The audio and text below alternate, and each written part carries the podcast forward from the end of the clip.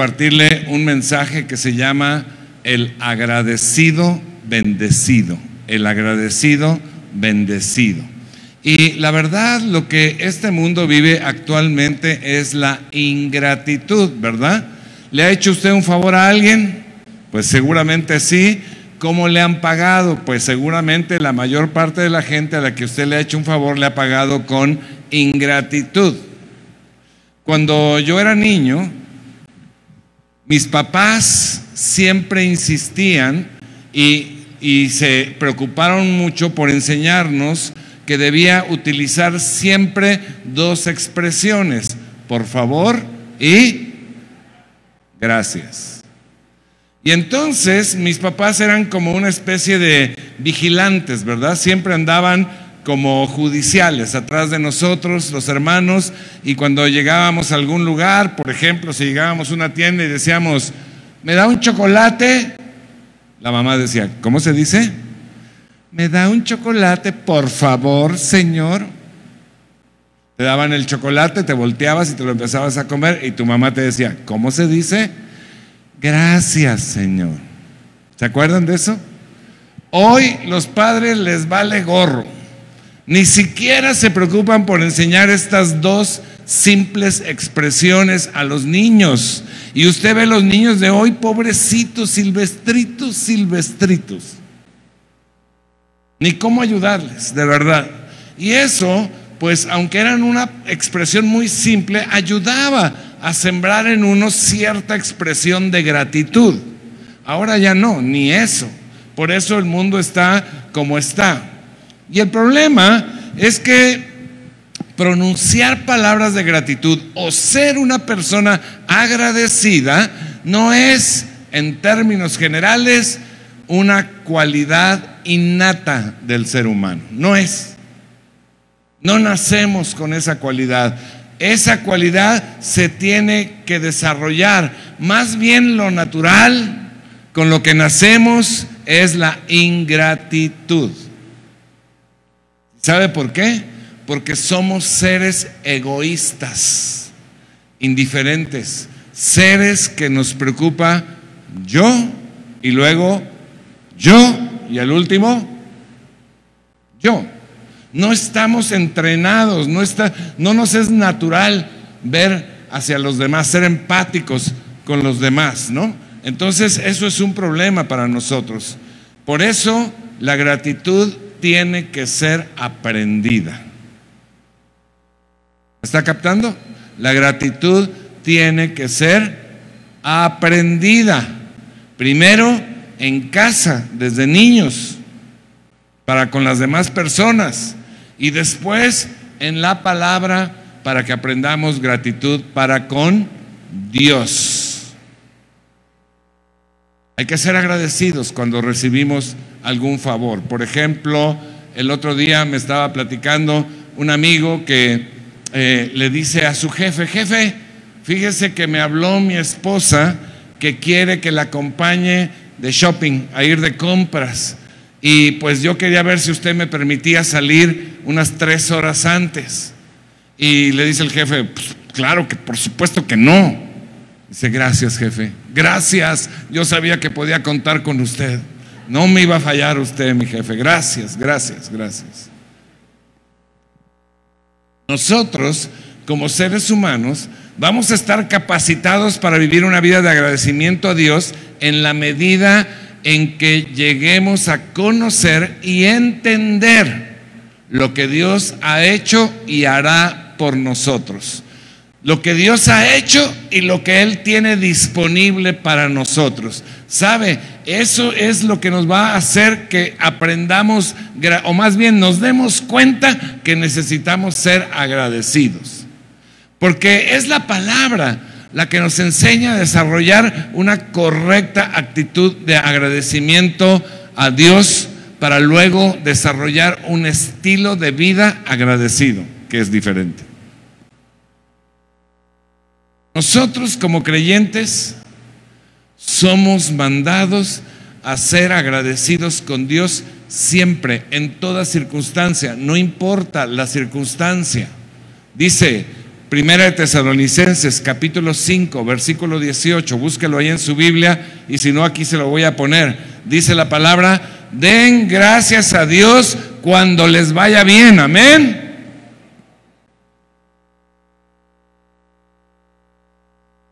Dice claramente, den gracias a Dios en toda situación, porque esta es su voluntad para con ustedes en Cristo Jesús.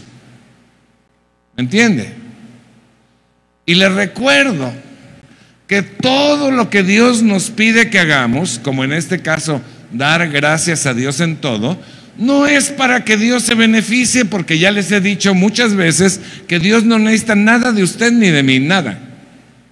Cada vez que Dios nos da una instrucción es para beneficiarnos a nosotros. Y espero que este día aprendamos agradecimiento a Dios y que nos demos cuenta de las enormes ventajas que representa ser agradecido con Dios. Quiero que me acompañe a leer una historia, una historia verídica, una historia muy interesante. Y está en Lucas capítulo 17, si usted trae su Biblia, ábrala en Lucas capítulo 17. Dice la palabra, versículo 11. Un día, siguiendo su viaje a Jerusalén, Jesús pasaba por Samaria y Galilea. Cuando estaba por entrar en un pueblo, salieron a su encuentro diez hombres enfermos de lepra. Como se habían quedado a cierta distancia, gritaron, Jesús, Maestro, ten compasión de nosotros. Al verlos, les dijo, vayan a presentarse a los sacerdotes. Resultó que mientras iban de camino, quedaron limpios. Uno de ellos, al verse ya sano, regresó alabando a Dios a grandes voces. Cayó rostro en tierra a los pies de Jesús y le dio las gracias. No obstante que era samaritano, extranjero. ¿Acaso no quedaron limpios los diez? Preguntó Jesús. ¿Dónde están los otros nueve? ¿No hubo ninguno que regresara a dar gloria a Dios excepto este extranjero? Se voltea y le dice, levántate y vete. Le dijo al hombre, tu fe te ha sanado. Fíjese, en la Biblia encontramos historias, acontecimientos, figuras que ilustran maravillosamente las cosas espirituales. Por ejemplo, cuando oímos, hablar del vino, pues puede ser un símbolo del Espíritu Santo, eh, eh, eh, el aceite de la unción, o sea, el aceite puede ser símbolo de la unción del Espíritu Santo, el pan puede ser símbolo de la palabra de Dios, el agua puede ser símbolo del bautismo y así. Y en este caso, la lepra es símbolo, tipo y figura del pecado y de los problemas en general que enfrentamos todos los días. ¿Quién enfrenta problemas en esta vida? Todos, sin excepción. ¿Qué es la lepra? Es algo terrible. Es una enfermedad bacteriana, la más terrible de las enfermedades bacterianas que afecta la piel, afecta órganos, afecta las mucosas, los ojos y especialmente afecta los nervios, el sistema nervioso. Y el paciente puede llegar a tener complicaciones graves por esto, como por ejemplo desfiguración, deformidades y discapacidades, daños neurológicos, ceguera, muchas cosas. Y generalmente presenta problemas muy fuertes en las manos, en los pies, en la piel, por supuesto, de las manos, los pies, y este es uno de los problemas más graves. Además, tiene un aspecto muy horrible, muy nauseabundo. No, no, no, no quieres verlos, ¿no? Este, y literalmente los enfermos, sin darse cuenta, se van cayendo a pedazos. Por eso sufren de la segregación de la familia y de las, o sea, todo el mundo los aparta y en aquellos en aquellas veces era por ley que tenían que estar aparte. Y es una enfermedad que ha afectado a la humanidad por miles y miles de años. Antes, pues obviamente no había ningún tratamiento y aunque mucha gente se sorprenda, esta enfermedad sigue estando presente hoy en día, porque según los datos de la Organización Mundial de Salud, todavía en el 2019 hubo más de nuevos casos, más de 200 mil en el mundo. Así que sigue presente, ¿no? Entonces, era la enfermedad más temida del mundo antiguo. No había remedio, se consideraba al leproso como la persona más impura y repugnante que, una, eh, que uno se podía imaginar y se creía que la lepra era el castigo para esa persona por un castigo, por un pecado horrible que había cometido. Horrible, algo. Entonces era culpable sin haberlo juzgado. Y no se conocía cura, obviamente, y entonces se consideraba que la lepra solamente podía ser sanada por Dios. Solamente podía ser sanada por un milagro. Por eso, cuando Jesús estaba sanando a los leprosos, estaba demostrando que Él era Dios porque nadie más podía sanar esa enfermedad. ¿Me está siguiendo? Y estos leprosos tenían una necesidad. ¿Pero qué necesidad? Tremenda, grandísima, enorme, pero ellos escucharon hablar de Jesús. Y cuando lo vieron pasar, dice la palabra que se acercaron a lo lejos, porque no se podían acercar, no podían estar cerca por ley, pero a lo lejos le empezaron a gritar y le empezaron a suplicar su milagro. ¿Sabe? Ellos sabían que no tenían derecho a la sanidad. Y entonces empezaron a suplicar su milagro. Mucha gente piensa que Dios está obligado a hacerle un milagro, pero no es así, mi hermano. No es así para nada. Si usted viene con una actitud de que Dios le tiene que hacer un milagro, olvídelo. Usted necesita venir con la convicción de que no, no, Dios no está obligado a hacerle ningún milagro a nadie. Y menos si usted no es su hijo. Si usted es su hijo, tiene ciertas promesas. Pero si usted no es su hijo, olvídelo. Estos no eran sus hijos, entonces estaban suplicando a ver si les tocaba y les tocó. Pero ellos tuvieron fe respondieron con fe. Empezaron a caminar y Jesús los sanó en el camino. ¿Sabe? Es su confianza tan grande que cree que lo que Dios dice es cierto aún antes de que suceda. Estos sí lo demostraron porque empezaron a caminar. ¿Sabe? Déjeme decirle este secretito. Mucha gente cree que cuando se ora por una sanidad o por algo va a ocurrir instantáneamente. Y sí sucede así, a veces, pero a veces no. Muchos milagros, muchas sanidades ocurren mientras la persona va caminando, mientras no se da por vencida. ¿Sí me explico? Que Tita acaba de dar testimonio que estaba ahí a punto de morir y estuvieron unas personas orando, por lo que entendí, siete horas. No ocurrió en el primer minuto, ni a los cinco minutos, ni a los diez minutos.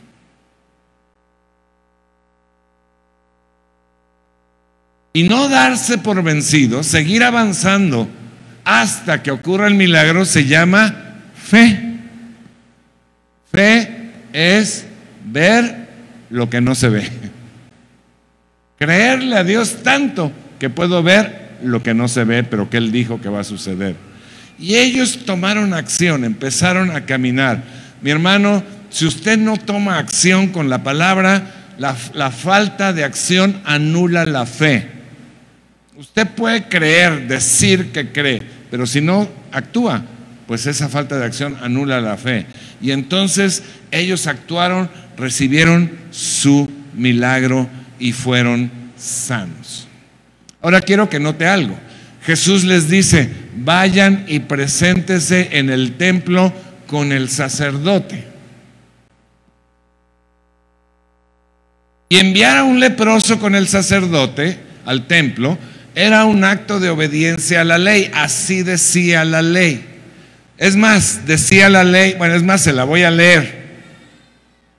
Dice, Levítico capítulo 14, versículo 2, Levítico capítulo 14, versículo 2. Esta es la ley que se aplicará para declarar pura a una persona infectada. Será presentada ante el sacerdote. Pues Jesús nunca violó una ley de él. Él cumplió toda la ley. Jesús es el sanador. Pero tanto el sacerdote como el templo son necesarios en el proceso de sanidad y mantenimiento de la sanidad y de la salvación y en el proceso del crecimiento espiritual. Escuche, todo enfermo sanado y todo pecador perdonado debe venir e integrarse a la iglesia. Dios no inventó llaneros solitarios, es que yo me congrego con el Espíritu Santo, pues eso no es lo que dice la palabra.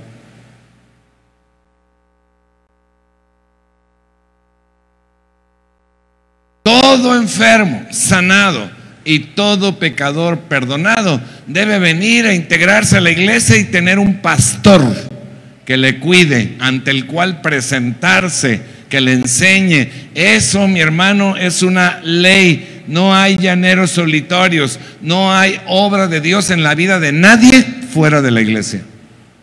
¿Me está entendiendo? Ahora, en este pasaje encuentro tres tipos de personas. La primera persona, la más importante, Jesús, el Mesías, Salvador y Sanador. Pero también encuentro nueve leprosos que buscan a Dios por necesidad, reciben el milagro, pero luego se olvidan de Dios. ¿Se ha topado usted con gente así?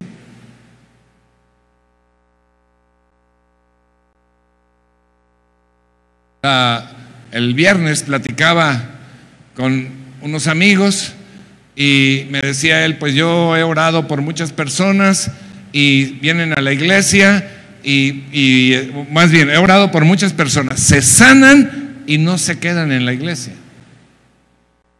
Le digo, bueno, el promedio de Jesús era uno de cada diez. Si tú tienes uno de cada diez, pues imagínate, estás empatado con Jesús. Esa es la realidad, la gente es ingrata, ingrata. Pero le voy a decir algo, los ingratos no retienen su milagro.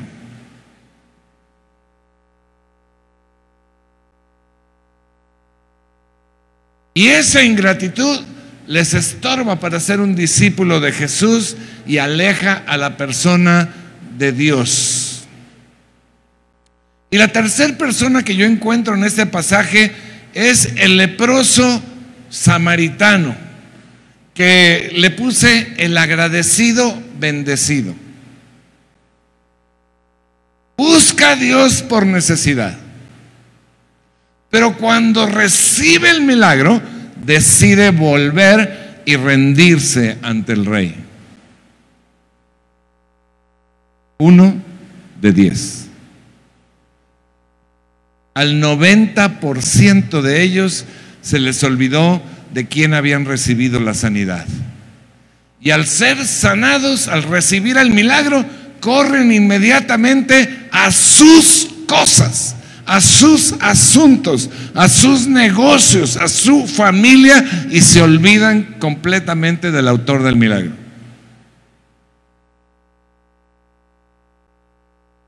Porque la ingratitud, como les decía, es la característica común en los seres humanos. Se tiene la tendencia a olvidar los favores recibidos. Por eso el Señor le dijo a Israel en Deuteronomio capítulo 6, versículo 12, cuídate de no olvidarte del Señor. Hágame un favor, dígale al que está a su lado, cuídate de no olvidarte del Señor. Dígale, dígaselo.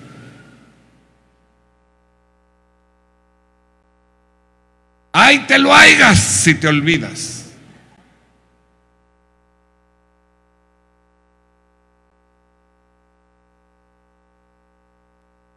Ser ingrato para con los hombres es de lamentarse, por supuesto. Pero lo más grave es olvidarse de los beneficios recibidos de parte de Dios. Después de todo lo que hace Dios por nosotros, no todos vivimos una vida agradecida hacia Dios. Al 90% parece olvidársenos lo que Dios ha hecho por nosotros. Pero uno de ellos regresa a Jesús por una sola razón. Estaba agradecido. Vio cómo su piel, vio cómo todo su cuerpo estaba limpio. Y al, cuando empieza a notar que era una persona normal, limpia, sana, nuevamente, al notar que ahora podía estar con su familia, podía vivir disfrutando de su esposa, de sus hijos, y que su deseo más grande había sido cumplido, se acordó que todo esto había sido posible por la obra de un hombre al que conocían como Jesús de Nazaret. Y sin pensarlo, va caminando hacia el templo en Jerusalén, se, da cuenta y sin pensarlo regresa. Los otros nueve ahí siguieron, pero este regresa a buscar a Jesús, al que había hecho posible este milagro que cambiaría su vida por completo.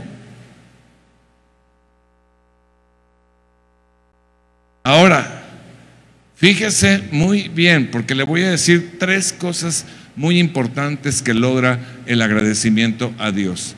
Y si usted ya no me está poniendo atención, grite, amén. Tres cosas muy importantes que logra el agradecimiento a Dios. Y el, el ex leproso, el samaritano, al sentirse limpio, regresó a agradecerle a Jesús y este agradecimiento logró, que hiciera cosas muy importantes que nosotros necesitamos hacer hoy en día. Primera cosa, adoró a Dios. Adoró a Dios. Adorar es expresar nuestro amor, lo que sentimos en nuestro corazón por Dios. Eso es adorar. Entonces vea usted, la gratitud produce adoración. Y dice la palabra que este hombre adoraba a Dios a grandes voces y postrado a los pies de Jesús. O sea que estaba adorando de una manera intensa. Vea el versículo 15 y 15, Lucas 17, 15 dice, uno de ellos al verse ya sano, regresó alabando a Dios a grandes voces. Cayó rostro en tierra a los pies de Jesús y le dio las gracias, no obstante que era samaritano. Mire usted, ya hemos leído muchas veces que Dios está buscando adoradores que le adoren en la neta, que le adoren de verdad, adoradores genuinos. Y yo creo que si hacemos una encuesta aquí, de cada 100, 106 queremos ser adoradores genuinos, ¿verdad? Todos queremos ser adoradores genuinos. Y este hombre lo expresó externamente de una manera intensa, empezó a gritar la adoración a Dios y fue y se postró.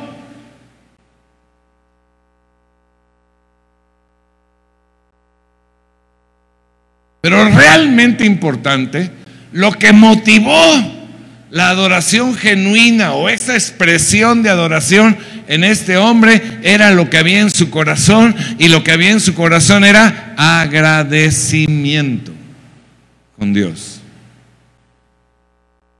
Mi hermano, nadie puede ser un adorador genuino si esa adoración no proviene de un genuino agradecimiento a Dios.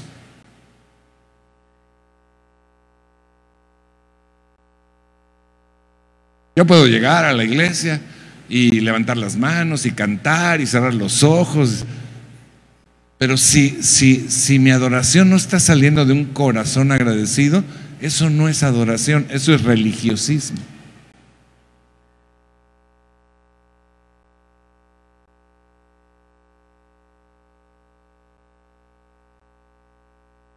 La segunda cosa que motivó la gratitud es que buscó la presencia de Dios.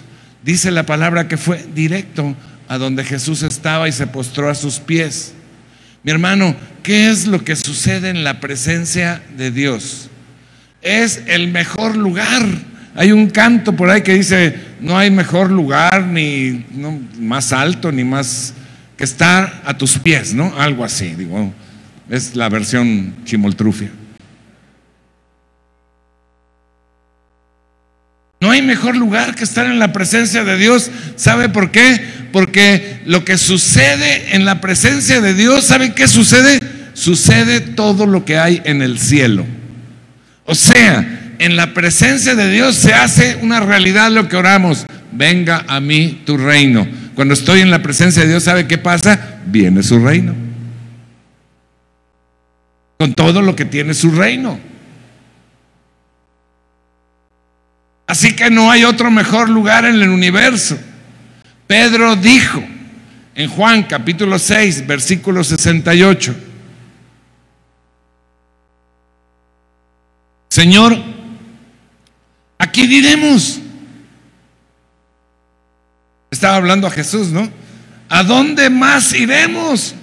Solamente tú tienes palabras de vida eterna.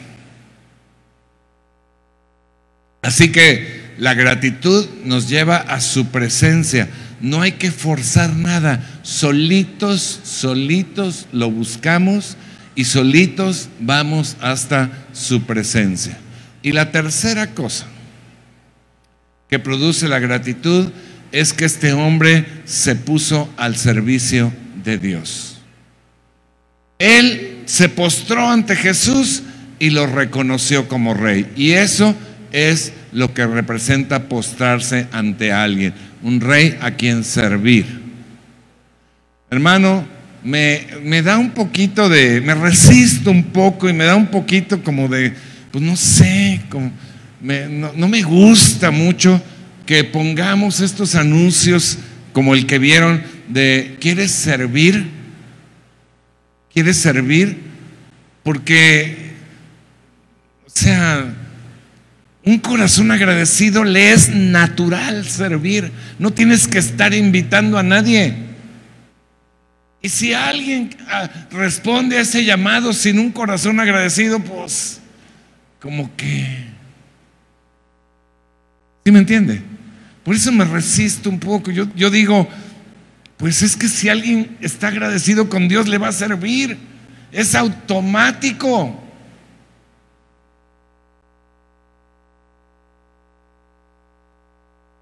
Ahora, la gran, la gran pregunta es, ¿qué produce el agradecimiento a Dios? ¿Qué produce el agradecimiento a Dios? ¿Y sabe qué produce el agradecimiento a Dios? Los milagros.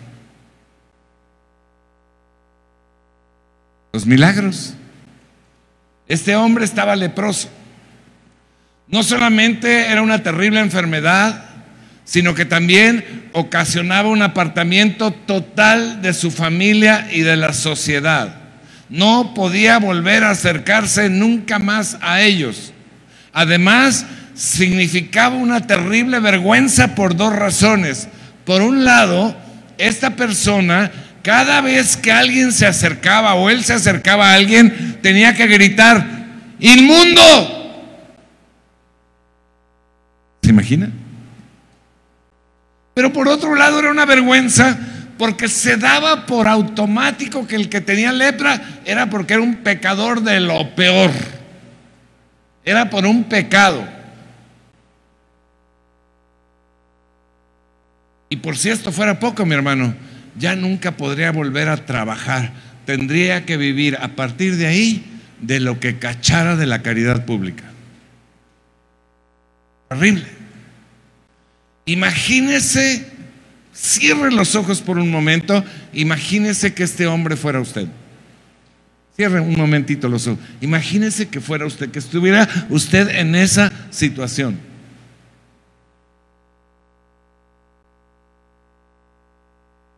Y mientras tiene sus ojos cerrados, déjame decirle algo. Todos tenemos lepra. Tal vez no física, pero todos tenemos lepra espiritual. Imagínese, mi hermano, que hoy en día cualquiera de nosotros que tuviera un pecado, ¿quién, quién de ustedes ha cometido en la última semana un pecado? Nada más cuatro. Bueno, los mentirosos también pueden levantar su mano, porque también es pecado, ¿eh? La verdad es que perfectos ya quedamos muy pocos. Imagínese que por cometer un pecado usted tuviera que pasar la vida apartado y gritando, inmundo, cuando alguien se acercara. ¿Qué le parecería?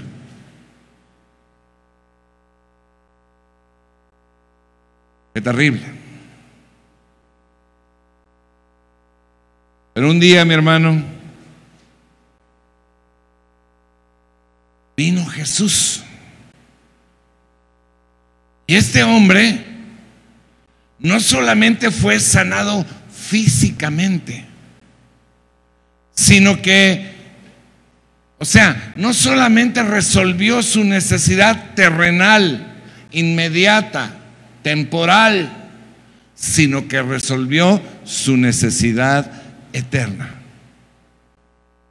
Fue perdonado, fue salvado del infierno para estar con el Señor para siempre.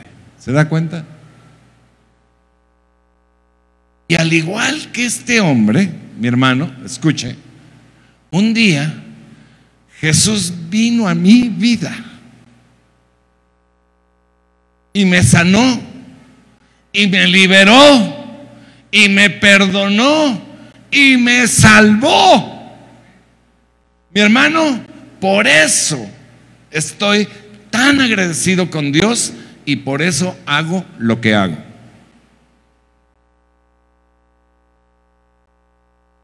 Ahora la última pregunta, y mientras le digo la última pregunta, que pase el grupo, la última pregunta. ¿Qué produce los milagros. ¿Qué produce los milagros? La obediencia a Dios implica fe y acción. Vea usted, Lucas capítulo 17, versículo 14. Dice la palabra, al verlos, Jesús, al ver a los leprosos, les dijo, vayan a presentarse a los sacerdotes. Resultó que, mientras iban de camino, quedaron limpios. Hermano, amigo, si tú quieres recibir un milagro de Jesús, necesitas obedecer. Creer en Él como Dios, como tu única opción, suplicarle tu milagro, tener fe en su palabra y tomar acción, obedecer. Pero si quieres que eso continúe por el resto de tu vida, si quieres tener una vida sobrenatural, viendo milagros vez tras vez tras vez, viendo salvación en tu vida, necesitas ser agradecido con Dios. Necesitas vivir en un estilo de vida de agradecimiento a Dios de todo corazón. Necesitas dejar de centrarte en ti mismo. Necesitas dejar de ver tus problemas, tus necesidades. Y empezar a recordar todos los días las grandes cosas que Dios ha hecho contigo. Si Dios a ti como a mí te sanó, te liberó, te perdonó y te salvó, entonces tienes para agradecerle esta y 23 vidas más si es que las tuvieras.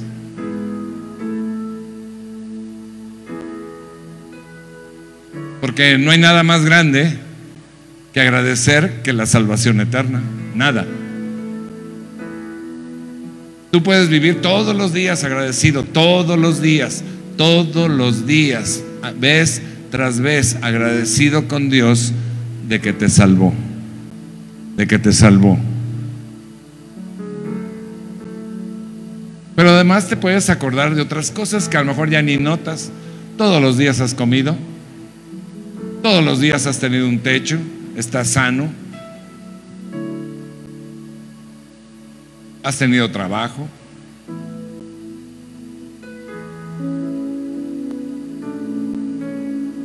Te ha permitido ser una persona que tiene un guardarropa.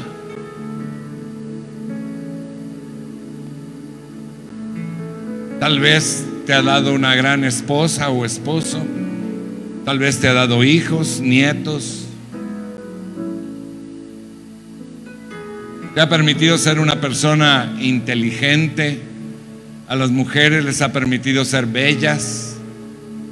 A los hombres tener buena letra. Algunos.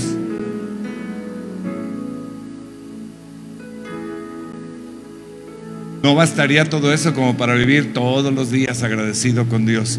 Todos los días agradecido con Dios.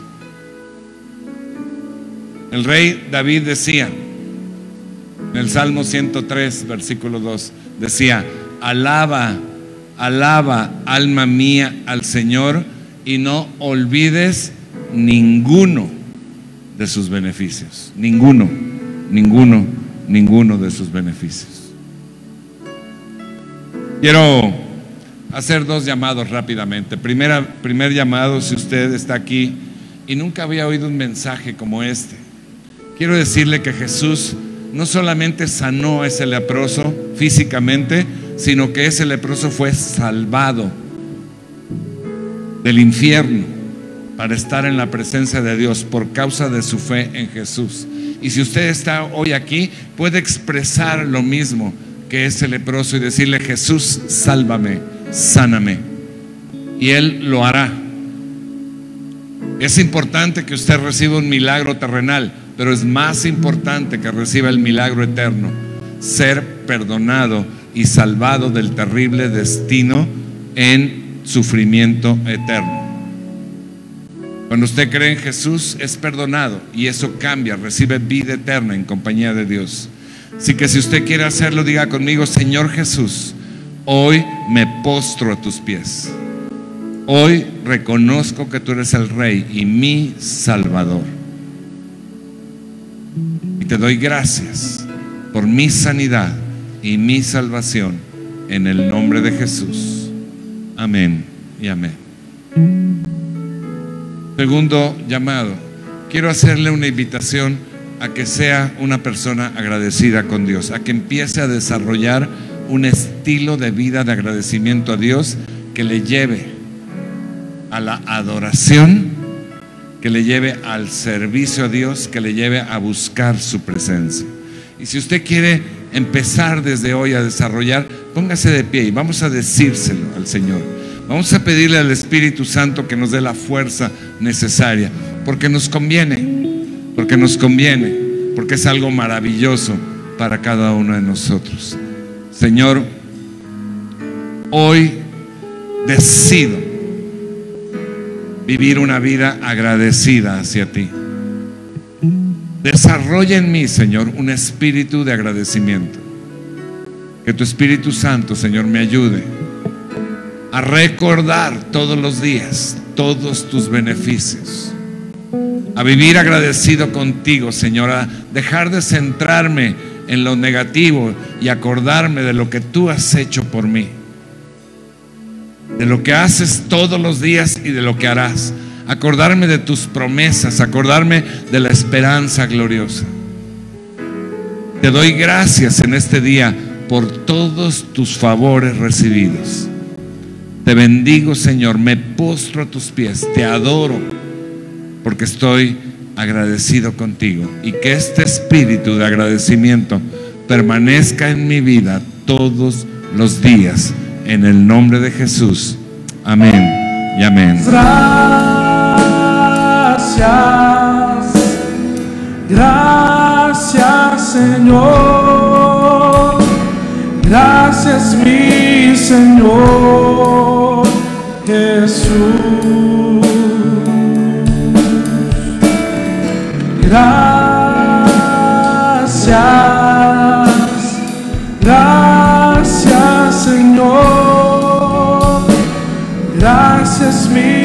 Señor. Jesús.